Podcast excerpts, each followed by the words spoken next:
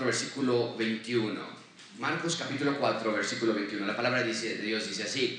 También les dijo, ¿acaso se trae la luz para ponerla debajo de un almud o debajo de la cama? No es para ponerla en el candelero, porque no hay nada oculto que no haya de ser manifestado, ni escondido que no haya de salir a la luz. Si alguno tiene oídos para oír, oiga. Les dijo también, mirad lo que oís, porque con la medida con que medís os será medido y aún se os añadirá a vosotros lo que oís. Porque al que tiene se le dará y al que no tiene, aún lo que tiene se le quitará. Decía además, así es el reino de Dios, como cuando un hombre echa una semilla en la tierra y duerme y se levanta de noche y de día y la semilla brota y crece sin que él sepa cómo porque el suyo lleva fruto a la tierra, primero hierba, luego espiga, después grano lleno en la espiga. Y cuando el fruto está maduro, enseguida se mete la hoz, porque la ciega ha llegado. Decía también, ¿a qué haremos semejante reino de Dios o con qué parábola lo compararemos? Es como el grano de mostaza, que cuando se siembra en la tierra es la más pequeña de todas las semillas que hay en la tierra. Pero después de sembrado crece y se hace mayor de todas las hortalizas y echa grandes ramas, de tal manera que las aves del cielo pueden morar bajo su sombra. Con muchas parábolas como estas hablaba de palabra, conforme a lo que podían oír. Y sin parábolas no les hablaba, aunque a sus discípulos en particular les declaraba todo. Vamos a orar, vamos a pedir a Dios que nos ayude a entender este texto. Señor, te damos gracias por este especial día de celebración, un día donde recordamos cómo inició todo en gracia abundante. Pero ayúdanos, Señor, a no ver con una vista corta, como pensando que el centro del universo somos nosotros. Ayúdanos a entender qué es lo que tú tienes para nosotros y cómo quieres cambiar nuestras vidas. En este texto, Señor, ayúdame a explicarlo y que transforme realmente nuestro corazón y que tu evangelio sea expuesto para que todos sepamos cuán gran amor nos ha dado el Padre para que podamos ser llamados hijos de Dios. En nombre de Cristo Jesús ponemos esto en sus manos. Amén. La inauguración fue el 14 de agosto de 2016. No teníamos una clara perspectiva de qué iba a pasar ese domingo. De hecho, no teníamos una clara visión de qué pasaría después de ese domingo. ¿Vendría alguien ese domingo, ese primer domingo? ¿Vendría alguien? Regresaría, lo peor de todo era, regresaría alguien después de ese domingo. Siempre suelo decir que la, me preguntan, ¿estabas nervioso cuando abriste las puertas ese primer domingo? Y la respuesta es no, porque sabía que por lo menos mis papás iban a estar allí. Pero el siguiente domingo ya no. Y las personas que llegaron, yo no sabía si iban a regresar, si querrían regresar. Ha pasado tres años y podemos ver a nuestro alrededor que claramente Dios tiene un plan para gracia abundante. Pero tengo que ser honesto con ustedes. Dios ha transformado la manera en la que veo gracia abundante, particularmente en los últimos meses. Dios me ha mostrado la manera en la que Él ve a nuestra congregación. Antes yo solo veía la iglesia desde mis perspectivas, con mis deseos, con mis sueños, lo que yo quería que ocurriera en gracia abundante, que creciera y que aumentara y que llegáramos a un local propio. Pero Dios me ha mostrado que si quiero que la iglesia continúe en crecimiento, tenemos que ver a la iglesia como Él la ve. Amigos que nos visitan, gracia abundante en general, Dios no ve a nuestra iglesia como nosotros la vemos. A veces nosotros la vemos como la iglesia que yo estoy asistiendo o como la iglesia que me gusta. A veces yo particularmente veo a la iglesia como la iglesia que quiero que crezca cientos y cientos de personas, pero Dios no la ve así. Amigos, si está en sus notas, generalmente tenemos cosas en la pantalla que pongo, pero en sus notas tenemos ciertas frases. Esta frase está en sus notas, la pienso de mucha importancia. Amigos, Dios ve a gracia abundante como parte del reino de Dios. Y mucha atención con esto, el reino de Dios no necesita gracia abundante, nosotros necesitamos el reino de Dios. En otras palabras, Dios no necesita que gracia abundante crezca y que construyamos nuestro propio local o que un día tengamos nuestra propia escuela o que seamos 800 personas sentadas aquí un día. El reino de Dios está bien. El reino de Dios está completo. Nadie lo detiene, nadie lo detendrá, nadie lo atrasa. Cristo ya reina, Cristo ya venció la muerte. El reino de Dios es aquí y es ahora. Si creemos o si ponemos una, si crecemos o si ponemos una escuela o si construimos un local, no es para darle una manita de gato al reino de Dios, como si nosotros fuéramos indispensables para Dios, sino que si logramos alguna de estas metas de crecer y tener una escuela y un local propio es por la pura gracia y misericordia de Dios. Hace tres años, lo único que yo añoraba es que la iglesia creciera. Hoy lo único que añoro es que ustedes vivan como ciudadanos del reino de Dios. Hace tres años lo único que yo quería es que gente llegara. Hoy añoro que salgan de aquí para vivir como iglesia todos los días de la semana. Hace tres años quería que la gente le gustara como predico. Hoy quiero que ames al Dios que predico. Y no me malinterpretes, no hay semana que no vea alrededor y piense, ¿qué más podemos hacer para gracia abundante? Porque sé que este nada más es el inicio. Vamos a seguir creciendo, de eso no hay duda. Vamos a seguir avanzando. Pero no quiero caer en el mismo error en el que cayó la nación de Israel. Israel quería libertad nacional más que libertad espiritual. Y nosotros no vamos a querer crecimiento numérico más que crecimiento espiritual. Yo quiero que ustedes vivan como ciudadanos del reino de Dios, que sean, que vean a Dios por medio de las escrituras, que vean a Dios que es real y que la manera en la que vemos a un Dios invisible, porque no lo podemos ver, yo no lo puedo ver. La única manera que lo podemos conocer es por medio de Cristo. No es lo que Pablo dijo en Colosenses 1.15, lo tienen en sus notas. Cristo es la imagen del Dios invisible, el primogénito de toda creación. La imagen del Dios invisible, el que no puedo ver, es Cristo, es la revelación de las escrituras. Iglesia Gracia Abundante, eh, en ese lugar no se trata de tenerte aquí todo el tiempo, en este lugar no es para los que quieren saber más de teología. En este lugar evitamos los chismes, los malentendidos. Evitamos que el púlpito sea un lugar para atacarlos a ustedes, para hacerlos sentir mal. Gracia abundante no es para regañarte por todo lo que hacemos mal. La predicación no es para hacerte reír, para entretenerte, para hacerte llorar o para que la emoción te envuelva. Amigos, hoy más que nunca, gracia abundante es el lugar donde se predica acerca del reino de Dios. Quiero que veas la Biblia no como 66 libros diferentes, sino como 66 libros que narran una sola historia. ¿Cómo es que desde el principio Dios ha mostrado su intención de reinar en la tierra?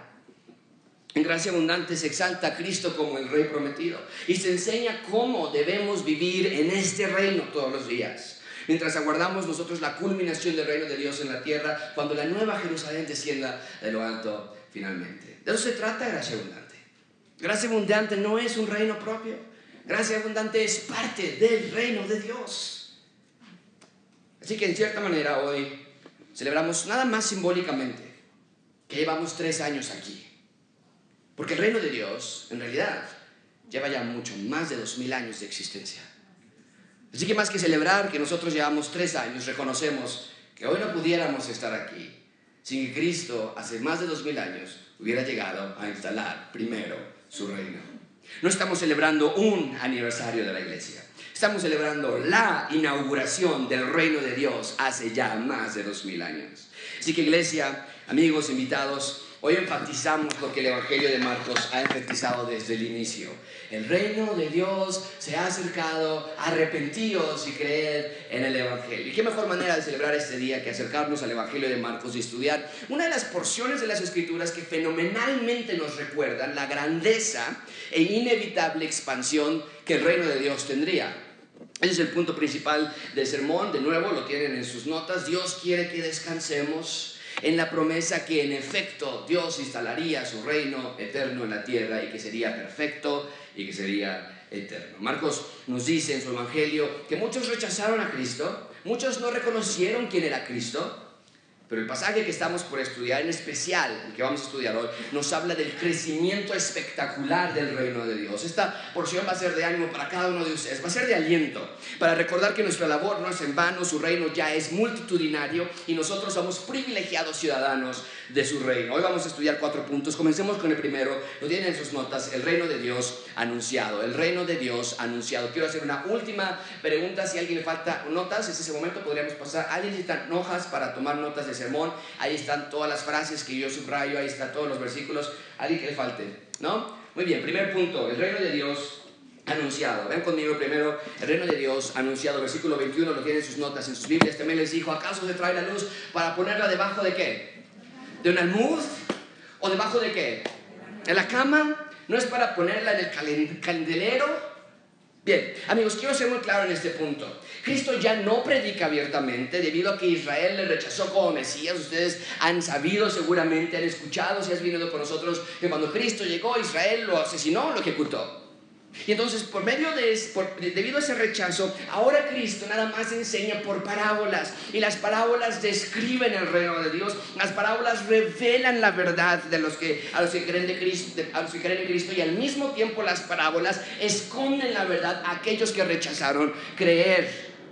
Y en esta sección se va a volver a contar parábolas, pero mucha atención con lo que dice este versículo. Cristo va a usar una analogía para dejar en claro que el uso de parábolas no es para siempre. Cristo abre esta analogía, lo tiene en sus notas. ¿Acaso se trae la luz para ponerla debajo del qué? Almud, una canasta. Entonces, mucha atención con esto, no quiero que se me pierda. Cristo estaba predicando el reino de Dios abiertamente. A todos los lados que iba, él decía, arrepiéntanse, el reino de Dios se ha acercado, arrepiéntanse, el reino de Dios se acercado. Pero llega un momento que ante el rechazo de Israel, Cristo nada más habla parábolas.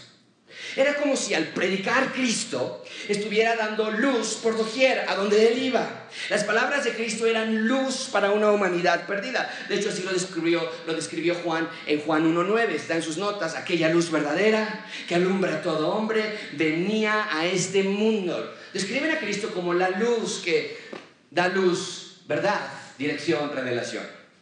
Entonces Cristo estaba dando luz, estaba dando revelación, pero la gente no quiso escuchar y entonces ahora solamente usa parábolas. Pero Cristo quiere que entiendas que el mensaje del reino, mucha atención con esto, no es para guardarse para siempre. Es lo que dice el versículo 21. ¿Acaso te trae la luz, la luz de la verdad y se pone debajo de una canasta?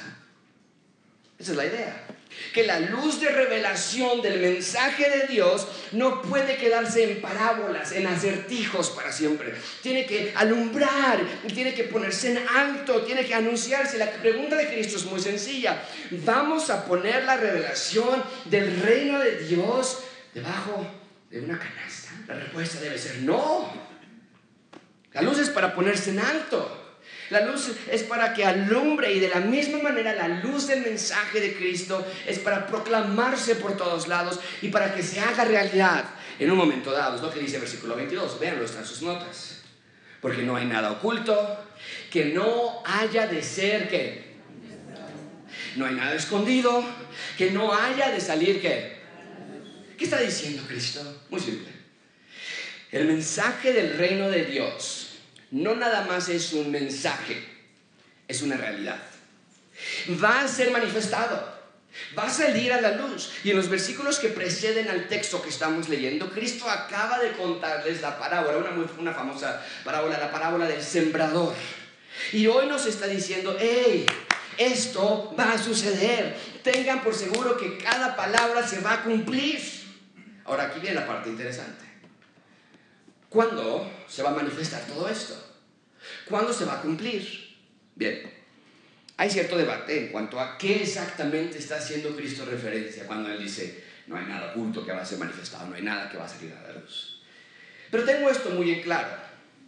Si Cristo viene hablando, y ya hemos estudiado Marcos desde el capítulo 1, si Cristo viene hablando del reino de Dios y de la llegada del reino de Dios, y donde a, donde quiera que él va, él anuncia el reino de Dios. Entonces, cuando él dice que no hay nada oculto que tenga que ser manifestado, tiene que estar haciendo referencia a que el reino de Dios se va a manifestar. Tiene que estar haciendo referencia a que el reino de Dios no va a estar debajo de una canasta. El reino de Dios no va a pasar desapercibido. Y se los he dicho ya en múltiples ocasiones, pero quiero que recuerdes que aunque Cristo inauguró el reino de Dios en su llegada, aún estamos en espera de la consumación del reino de Dios. No, veo el trono de Cristo. ¿O tú sí? Yo no veo una nación que él gobierne. Aún. Aún el lugar donde él va a reinar está en espera.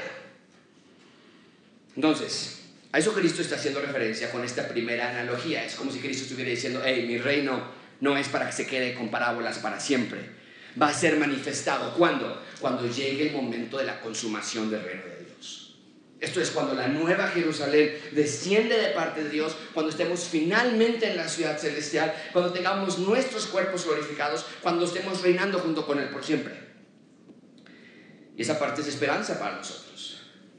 Invitados que están aquí esta mañana, me gustaría que escucharas esta realidad. Porque cuando se habla de iglesia, se habla de Dios, Hay muchísimas maneras en las que nosotros podemos llegar a pensar acerca de esos conceptos. Generalmente pensamos en alguien que no te va a dejar hacer ciertas cosas. Generalmente pensamos que es un lugar donde te van a regañar o que te van a presionar.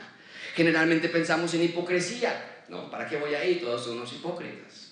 Generalmente pensamos en manipulación, pero quiero que veas de las escrituras que Cristo no habla nada de eso. Él habla de un reino perfecto donde Él es rey y todos los que se arrepienten de sus pecados son sus ciudadanos. Ahora, por otro lado, también creo que Cristo está haciendo referencia en este mensaje que el mensaje del reino de Dios no es para quedarse estático sino que tiene que ser predicado en todo el mundo.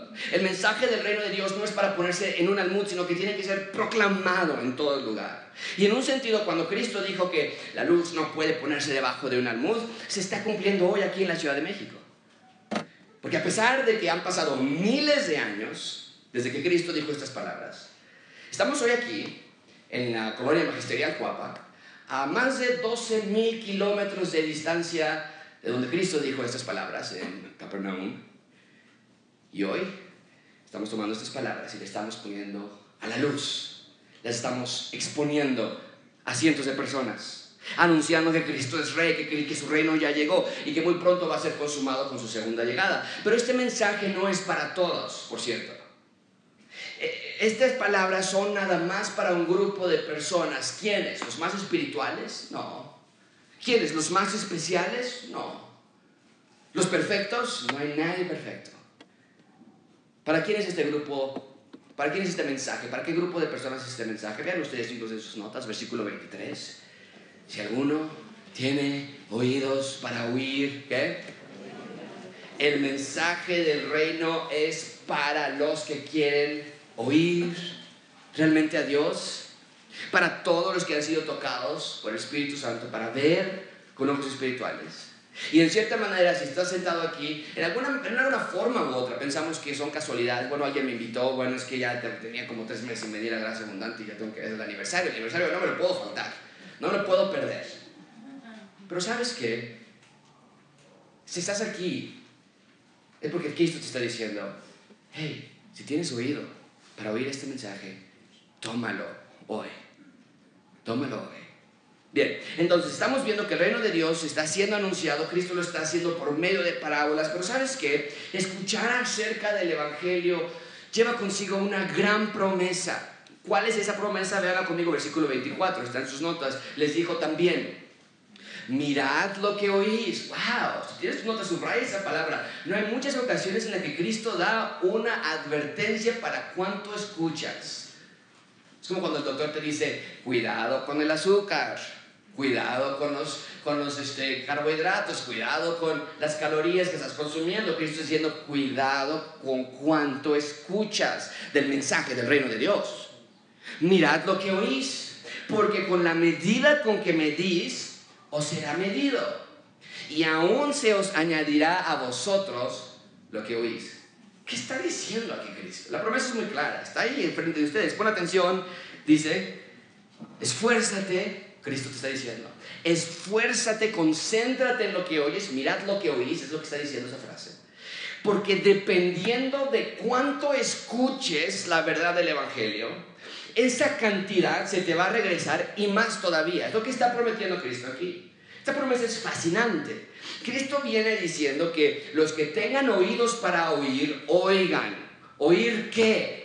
Bueno, oír la verdad del reino de Dios, oír la verdad de que el reino de Dios va a llegar y, lo que hemos estado hablando. Si las personas entonces atentamente, mucha atención con esto, es impresionantemente importante. Si las personas atentamente escuchan con oídos espirituales, entonces dice Dios, Dios te va a dar todavía mayor entendimiento, mayor revelación de lo que tú esperabas.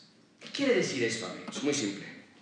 Cristo te está diciendo, pon atención a la palabra de Dios, léela escúchala, medítala, compártela, asimílala, hazla tuya, cántala, memorízatela. Y la promesa es, yo te voy a enseñar grandes cosas entonces. ¡Wow! Yo quiero esa clase de entendimiento, no sé tú, pero yo sí. Quiero entender por qué y cuándo y cómo y dónde. Acerca de la Biblia.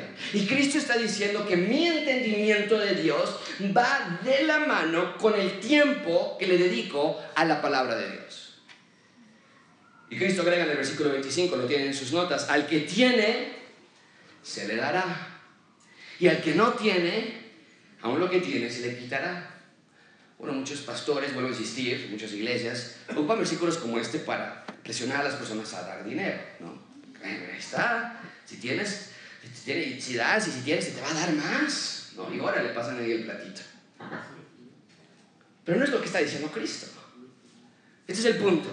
El que tiene oídos para escuchar la palabra de Dios va a recibir aún mayor revelación y entendimiento, pero el que no quiere escuchar de Dios, al que rechaza a Dios, aún lo poco que entiende de Dios, le será quitado. Que va de la mano, por cierto, con la, con la parábola del sembrador, lo vimos. Un corazón duro, fuerte, rechazando a Dios, las semillas no entran y las aves se la destruyen, comen las semillas, lo vimos hace un par de semanas. En, otras palabras, esta persona que rechaza a Dios no va a poder entender el Evangelio de Dios. Eh, amigos, esto es muy serio. Y espero que veas la promesa que nos presenta este versículo, pero también quiero que veas el peligro que nos presenta este versículo. Promesa para los que quieren aprender más del reino de Dios. Van a recibir más entendimiento, van a recibir más revelación, van a comenzar a disfrutar las escrituras, van a poder entender más cómo llevar con mi esposa una relación que sea buena, cómo llevar con mis hijos, cómo criarlos, que les digo, qué pensar acerca de... Dios te va a ayudar más a entender más y a ser más feliz. Lo que dice. Pero peligro para aquellos que rehusan a Cristo y a su Evangelio porque aún lo poco que entienden les va a ser quitado. Así que examina tu corazón. Examina tu vida. ¿Estás rehusando creer y seguir el Evangelio de Dios? ¿Estás pasando tiempo en la palabra de Dios? La promesa es demasiado grande como para dejarla pasar por alto. Si nunca habías escuchado este mensaje, amigo amiga, no es casualidad que estés aquí. El mensaje de Cristo es simple. Yo soy, dice Cristo, el que puede perdonar tus pecados. Todos somos pecadores. Y si no, pregúntale a tu esposa si eres pecador. Pregúntale a tus hijos si son pecadores.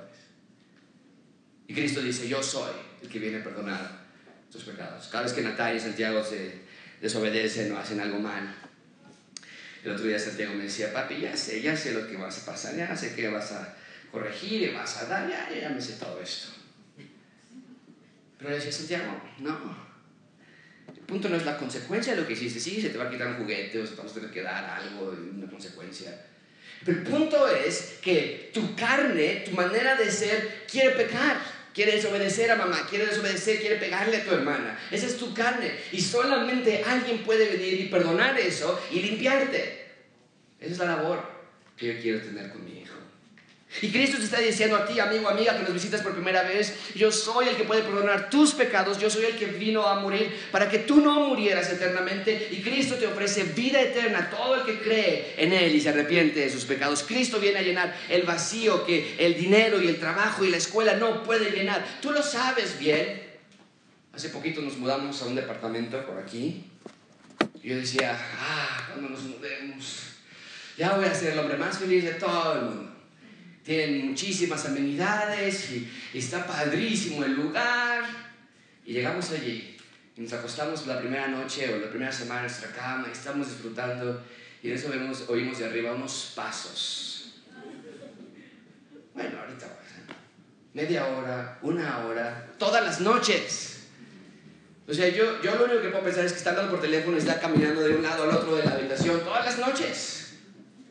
Llegaron nuestros vecinos de al lado y celebraron su llegada con una música muy fuerte. Y ay, si viviera en otro departamento donde no, y, y, la idea es que como seres humanos buscamos y tratamos siempre cuando tengan más dinero, cuando me suban el suelo, cuando cambien el carro, cuando tengan eh, eh, más tiempo, cuando mis hijos crezcan, cuando tengamos hijos, cuando ya no tengamos, se vayan de la casa, cuando ya trabajen mis hijos, cuando ya mi, mi nuera ya cambie su actitud. Y siempre estamos pensando en qué más, qué más, y no alcanzamos. Cristo está diciendo esta mañana, yo soy el que puede llenar ese vacío. Bien, ahí tenemos entonces el reino de Dios anunciado. Es anunciado porque la luz del Evangelio, dice Cristo, no es para quedarse debajo de una canasta, tiene que ponerse en, la cima de una montaña para ser oídos por muchos. En segundo lugar, ven conmigo, el reino de Dios sembrado, versículo 26 está en sus notas. Versículo 26, el reino de Dios sembrado. Decía además, así es el reino de Dios. Ahí, está. De ahí es donde sabemos que estas parábolas describen el reino de Dios. Cristo mismo lo dice, versículo 26. Así es el reino de Dios. ¿Cuál es la analogía que ocupa aquí? Está en sus, hojas. Como cuando un hombre que... Decimos, ¿qué? ¿Qué está haciendo Cristo aquí? ¿Son acertijos? ¿Son... ¿Qué es esto? El reino de Dios es como cuando un hombre echa semilla en la tierra. Bien. De nuevo, quiero que quede lo más claro posible. Los discípulos de Cristo creen de todo corazón, de todo corazón, que Cristo es el Mesías prometido del Antiguo Testamento. El problema es que el Antiguo Testamento hablaba de un reino perfecto y glorioso y eterno y grande e invencible.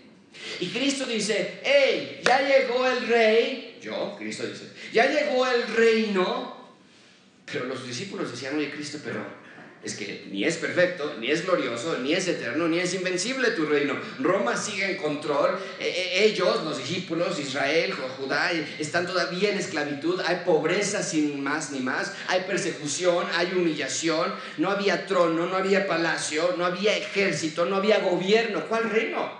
¿Cuál reino, Cristo? Esa es la idea. No hay reino. Y entonces de manera muy justificada, amigos, no queremos ser duros con los discípulos, de manera muy justificada, los discípulos estaban confundidos. Y Cristo cuenta esta parábola para revelar a ellos el por qué el reino de Dios no se ve como ellos lo esperaban. si, dices que hay un reino, pues ¿dónde está tu, gobierno? Si dices que hay un reino, pues ¿por qué hay otros ejércitos que nos controlan? Eran preguntas muy buenas. Y estas parábolas les están enseñando que aunque sí el reino de Dios había llegado, la culminación aún no llegaba. En efecto, aún esperamos su trono y su gloria, su ejército celestial y su gobierno.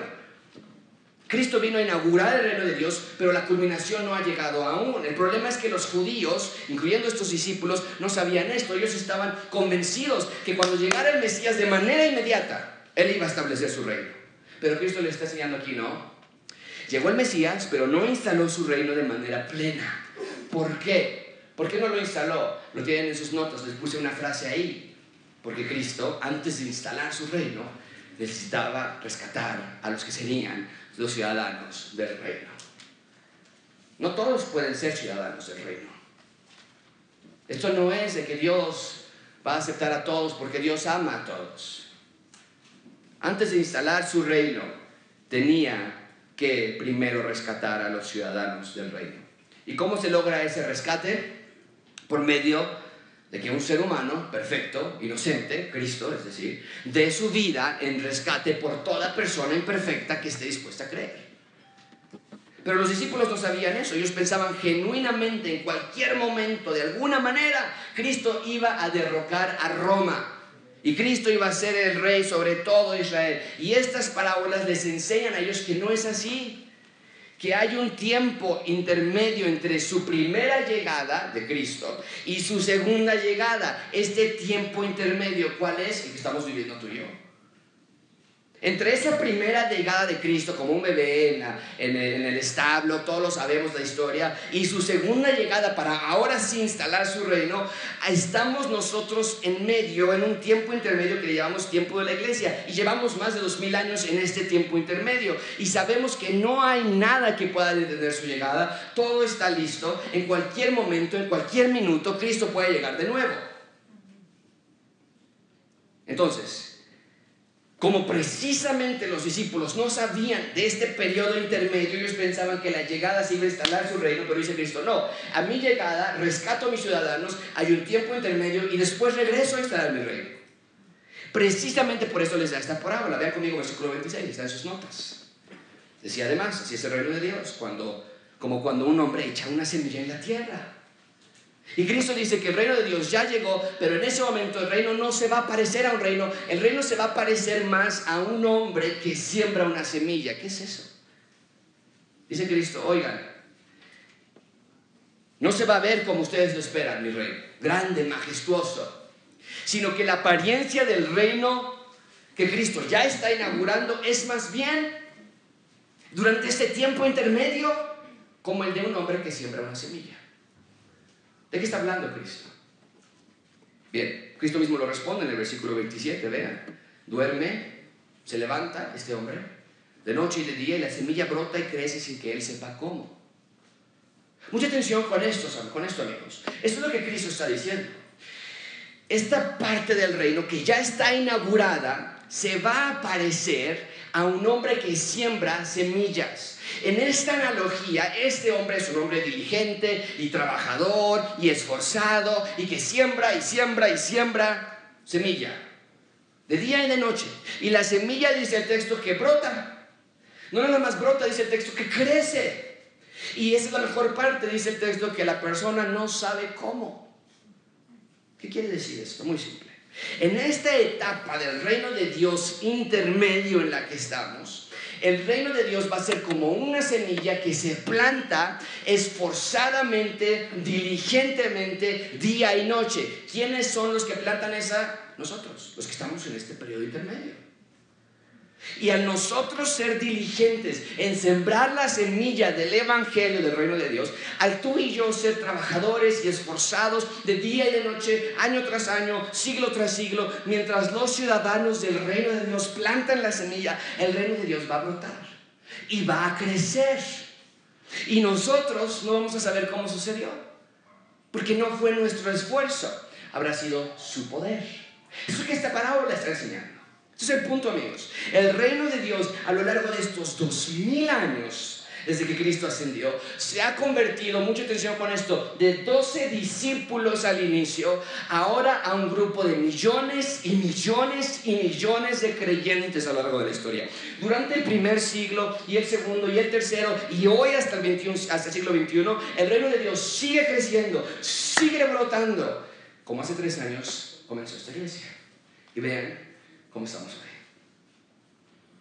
Y esto todo es gracias a Dios, no a nosotros. Ahora, cuando lo vemos desde esa perspectiva, nos damos cuenta de que el hecho de que cumplamos tres años nosotros aquí no debe ser un motivo de celebración individualista, como si fuera nuestro aniversario, sino que más bien estos últimos tres años de nuestra iglesia son parte de siglos y siglos y siglos donde el reino de Dios está expandiéndose por todos lados en sus notas esta frase, no celebramos nuestra inauguración hace tres años. Celebramos la inauguración del reino de Dios hace más de dos mil años. Así que en cierto modo, no me preocupa más que tan grande sea gracia abundante. No me importa más si llegamos a 300 o 400 o 700 personas en gracia abundante. Porque gracia abundante no es mi reino, sino que gracia abundante es parte del reino de Dios. Y en el reino de Dios ya hay millones y millones de personas. Cuando nos pregunten qué tan grande es tu iglesia, podemos decir millones, millones. Pero esta también es una gran promesa para la iglesia local. Y de aquí yo me agarro firmemente a Dios, desde que iniciamos Gracia Abundante hace tres años. Una iglesia que tenga, que tenga verdaderos ciudadanos del reino, que trabajan diligentemente en sembrar la semilla del Evangelio, invariablemente esa iglesia local va a crecer, numérica y espiritualmente. Mientras sigamos enamorados de Cristo, compartiendo y viviendo del Evangelio, gracia abundante va a crecer. No tengo la menor duda de eso. Pero no es un crecimiento para todos, sino es un crecimiento que Dios prometió para los que quieren más para los que son adictos del Evangelio. Si tienes más, nos dijo en el versículo 24, perdón, si tienes, se te va a dar más, versículo 24. ¿Más de qué? Más revelación, más verdad, más entendimiento. Y no estoy hablando de algo místico. Esto no es nada místico. Esto es muy práctico. ¿Por qué yo y Rebeca no podíamos tener una buena relación antes de Dios? ¿Por qué? Porque no teníamos entendimiento de la palabra de Dios. ¿Y por qué hoy estamos en, el mejor momento de la... Porque tenemos revelación de parte de Dios. No por mí, sino Dios me está enseñando cómo tener un matrimonio, cómo ser un padre, cómo ser un buen empleado en mi trabajo, en mi vida personal. Y por eso te ruego, amigo, que quieras más. Nos falta tanto por aprender. Amarnos más como iglesia, ayudar más a los pobres, a los huérfanos, a las viudas. Nos falta más tener iglesias en casas, a pensar menos en este local o en el de allá como nuestra iglesia y vernos los unos a los otros como la iglesia que somos. Pero hay esperanza porque dice que Cristo, Cristo nos dice que el hombre que sale y siembra y siembra y siembra, eventualmente va a ver el crecimiento que Dios da. Y yo no tengo duda alguna que en mi vida o en la siguiente generación, Gracia Abundante va a ser una iglesia que vea y experimente esta clase de crecimiento. Mientras nosotros estemos ocupados en sembrar la semilla del Evangelio. Es lo que dice el versículo 28, véanlo. Eh, porque de suyo lleva fruto la tierra. Primero hierba, luego espiga, después grano lleno en la espiga. Esta semilla que se planta, nos dice Cristo en esta analogía, se planta esa semilla, no produce fruto inmediatamente al siguiente día, no, el fruto llega a su tiempo, pasando por diferentes etapas. Primero, dice el texto, hierba y después espiga y ya después lleva su, eh, lleva su grano. Pero produce. Y de igual manera aquí con el reino de Dios en la tierra. No, aún no ha llegado el trono y el ejército celestial de Cristo. Pero dejó esta revelación por medio de esta parábola de que su reino ya está en la tierra y que aunque y vamos a comenzar pequeños con unos cuantos discípulos. El reino de Dios brotaría y daría fruto a millones de personas. Y hoy vemos que se ha cumplido esto al pie de la letra, con miles de millones de ciudadanos del reino de Dios en todo el planeta a lo largo de la historia. Ahora bien, vuelvo a enfatizar, este es un tiempo intermedio en el que estamos. El periodo de la iglesia es un tiempo entre la primera llegada de Cristo y su segunda llegada de Cristo. Pero mucha atención, no es para siempre. Como ciudadanos del reino de Dios, mientras vivimos aquí en la tierra, queremos vivir como ciudadanos verdaderos. Por eso, este tiempo intermedio tiene un final. Ven conmigo versículo 29. Cuando el fruto está maduro, ¿qué es lo que pasa con ese fruto? Dice el versículo 29. Enseguida se mete la hoz, porque la ciega ha llegado. Recuerden, Cristo está contando esta analogía que describe el reino de Dios. Y Cristo nos dice, mucha atención con esto, Dios, que este periodo intermedio de iglesia tiene un final. Lo describen la analogía como cuando el fruto esté maduro. Y entonces cuando llegue ese final, la hoz vendrá, que era un instrumento de agricultura, y va a recogerlo. Y en la Biblia, la ciega, la palabra ciega, la idea de la ciega de recoger, constantemente nos habla del día final del juicio. Eso es lo que Cristo está diciendo. El reino de Dios ya llegó, pero antes de que llegue a su culminación habrá un tiempo intermedio. Mi reino va a comenzar pequeño, pero va a brotar y dar fruto a millones. Y va a llegar un momento en que el fruto va a ser sacado de la tierra. Y llegará el momento de la ciega. Ese será el momento de instalar el reino de Dios aquí en la tierra plenamente, pero todo lo que se haya quedado aquí, entonces tendrá su juicio final. ¿Puedes ver por qué afanarnos de las cosas de la tierra es tan ilógico para el ciudadano del reino de Dios? Que si no nos alcanza, que si me duele la muela, que si no tengo para las colegiaturas, que si no tengo novio, que mi jubilación, mi dinero, mi carro, mi casa, no es que no tenga importancia, pero deben pasar a un segundo plano en nuestra mente porque viene el día pronto en que Dios va a llevarse a los suyos, viene el día de la ciega y el juicio final para todos los que rechazaron va a ser aquí. Y vimos hace un par de semanas que Cristo dijo que la semilla del Evangelio puede ser ahogada por los afanes de este siglo, por la codicia de cosas materiales, por el afán de las riquezas. Gracias abundante, despertemos a la realidad del reino de Dios, viene la ciega pronto. Y te pregunto si serás de los que se quedan o los que se van. Te pregunto, ¿vas a sembrar la semilla de la palabra en tu colonia, en tu comunidad, en tu empleo, en tu escuela? ¿Vas a trabajar diligentemente en ser un verdadero ciudadano del reino de Dios? ¿No quieres ver esa clase de crecimiento que Dios está prometiendo para tu vida y tu familia? ¿No quieres ya pertenecer al reino de Dios y actuar como tal? Amigo, Amiga que estás aquí visitándonos por primera vez, permíteme rogarte que atiendas el llamado de Cristo. Estás escuchando lo que Cristo vino a hacer. Cristo vino a instalar su reino para que todo aquel que en él crea no se pierda, mas tenga vida eterna. Escucha las palabras de Marcos 1.15. El reino de Dios se ha acercado, arrepentidos. Arrepentidos y creed en el Evangelio. No demores tu respuesta. Hoy es el día de salvación. Pide a Dios que perdone tus pecados. Es algo, se salva. Bien, ahí tenemos el reino de Dios sembrado. En tercer lugar, rápidamente vamos a ver el reino de Dios expandido. Y la idea es la misma, es la misma analogía lo que está diciendo aquí. Versículo 30 ocupa otra analogía, pero es la misma idea. Versículo 30, el reino de Dios expandido. Decía también, ¿a qué haremos semejante al reino de Dios? O sea, ¿cómo se los pongo? Dice Cristo. Para que me entiendan, ¿cómo les pongo la idea de que el reino de Dios es aquí y es ahora? Dice Cristo, ok, vean. ¿Con qué vamos a comparar la, la, la, la parábola? Versículo 31. Es como el grano de mostaza. El reino de Dios es como el grano de mostaza. Que cuando se siembra en tierra, es la más pequeña de todas las semillas que hay en la tierra. De nuevo, esta parábola tiene que ver con el reino de Dios. ¿Cuál reino de Dios? Pues el que Isaías y Ezequiel y Daniel predijeron, todos los del Antiguo Testamento. Pero Cristo nos está revelando una parte que no habíamos visto en el Antiguo Testamento. Que entre la llegada del Mesías a la tierra y su instalación final habría una pausa, un intermedio. Pero no quiere decir que el reino de Dios no llegó con Cristo. El reino de Dios llegó, fue inaugurado, Cristo venció, Cristo ganó, Cristo resucitó y Cristo ya está sentado en el trono a la diestra del Padre. Cristo ya tiene un reino, nosotros, los ciudadanos del reino. Y lo que está haciendo Cristo con estas parábolas es explicarles cómo va a funcionar este periodo intermedio. Y aquí nos vuelve a asimilar la parábola con el reino de Dios con una semilla. Esta vez una semilla de mostaza. Y a estas alturas ya debemos ver hacia dónde se dirige Cristo, porque no es la primera parábola de semilla. Pero Cristo quiere que sus discípulos no se sientan tristes, no se sientan decepcionados de que no van a ver un crecimiento o no van a ver una respuesta inmediata.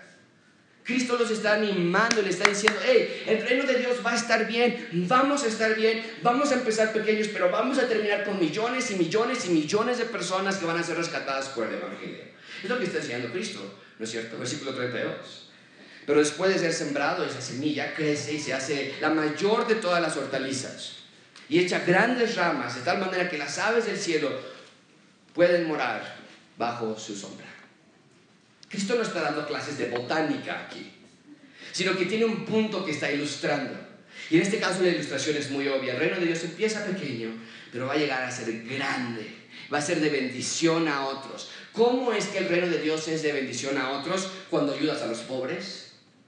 Cuando vas en la calle y encuentras a alguien que está desvalido y que no tiene dinero y está tirado en el suelo, cuando ves a niños jugando en las esquinas y les das y les llevas comida, cuando eres el honesto de tu empleo, el único que saben que la gente puede confiar en tu, trabajo porque eres honesto, cuando eres el tranquilo de la colonia, el que saben que no llámenle a él porque él va a ayudarnos y, y no va a echar pleito y va a tranquilizar la situación cuando tienes una vida de bendición a otros, eso es ser un ciudadano del reino de Dios. Y es lo que quiere que Dios, es lo que quiere Dios para nosotros, que seamos ciudadanos de bien mientras esperamos a nuestro rey. ¿Cómo sabemos que vendrá?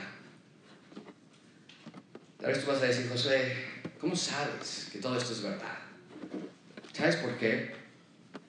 Porque ya vino una primera vez. Y literalmente la fecha de mi cumpleaños el año en que nací está basado en la fecha en la que Cristo llegó a la tierra. 1986 años después de que Cristo llegó. Es el año de mi cumpleaños. Literalmente cada vez que te piden la fecha, estás hablando acerca de un periodo con referencia a la llegada de Cristo. Si verdaderamente Dios no existiera, no habría ni un solo ateo en el mundo. Ni uno. Si Cristo no hubiera sido quien dice ser, no habría ni un solo cristiano en el mundo. Y si todo esto fuera mentira, no habría millones y millones de cristianos tal y como Cristo lo predijo en esta parábola, que empezaríamos pequeños, pero después de dos mil años no tenemos una gran multitud de creyentes en un monumental árbol. Y en último lugar, muy rápidamente, vean conmigo, el reino de Dios escondido. El reino de Dios escondido. Versículo 33. Con muchas parábolas como estas les hablaba palabra conforme a lo que podían oír. Ya no más predicaciones, solo parábolas. El Evangelio de Mateo nos da varias parábolas que habló. Marcos nada más nos da estas. Se va a continuar a otras cosas que Cristo hizo de aquí en adelante. Versículo 34. Sin parábolas no les hablaba, aunque a sus discípulos en particular les declaraba todo. Ese era el ciclo. Hablar en parábolas a las masas y explicarlas en privado a sus discípulos, revelando verdad a sus ciudadanos y protegiendo de la verdad a los que no creyeron. Porque entre más verdad eran expuestos, mayor sería su condenación en el día del juicio. ¿Cómo podemos concluir este sermón? Gracia abundante. Dios quiere que descansemos en la promesa que en efecto Dios va a instalar su reino y que va a ser perfecto y eterno aquí en la tierra. Dios quiere que veamos que no se trata de ti, no se trata de mí. El reino de Dios va a crecer, Dios va a dar crecimiento a su evangelio, Dios da aumento y estabilidad a su reino. Dios no necesita gracia a gracia abundante, nosotros necesitamos a Dios. Los años que tengamos frente a nosotros en gracia abundante serán gracias a que ya somos parte de su reino, no gracias a nuestra capacidad ni talento. Así que sé un verdadero ciudadano del reino de Dios.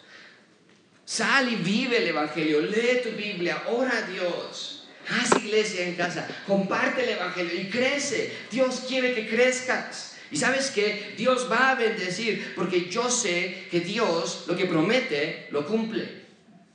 Y cuando digo que su reino va a crecer, ya lo ha hecho y lo seguirá haciendo. ¿Cómo lo hace? Por medio de personas, tú y yo. Por eso, gracia abundante. Y es la última frase que está en sus notas. Prepara tu corazón para ser un verdadero ciudadano del reino. Alista tus ojos para ver las maravillas de lo que Dios hará en nuestra iglesia. Para su, para su gloria, por su reino, por su gracia. Y que sean muchos años más de atestiguar con nuestros ojos que el poder el Evangelio es verdaderamente poderoso. Y en una manera de réplica, nosotros vamos hacia atrás. Y vemos que no nada más hace dos mil años era nada más 12 y ha crecido a millones. Podemos ver una manera de, de, un espejo, cómo se refleja y ver hace tres años cómo éramos unos cuantos y ahora la iglesia sigue continuando, continúa y continúa creciendo, espiritual y numéricamente. Amigo que estás aquí, invitado que estás aquí, yo sé que hay demasiada información para ti, pero ese es el punto. Cristo vino a morir por nuestros pecados y llenar el vacío que tanto añoramos. Así que escucha, escucha su llamado del Evangelio. Vamos a orar. Señor, damos gracias.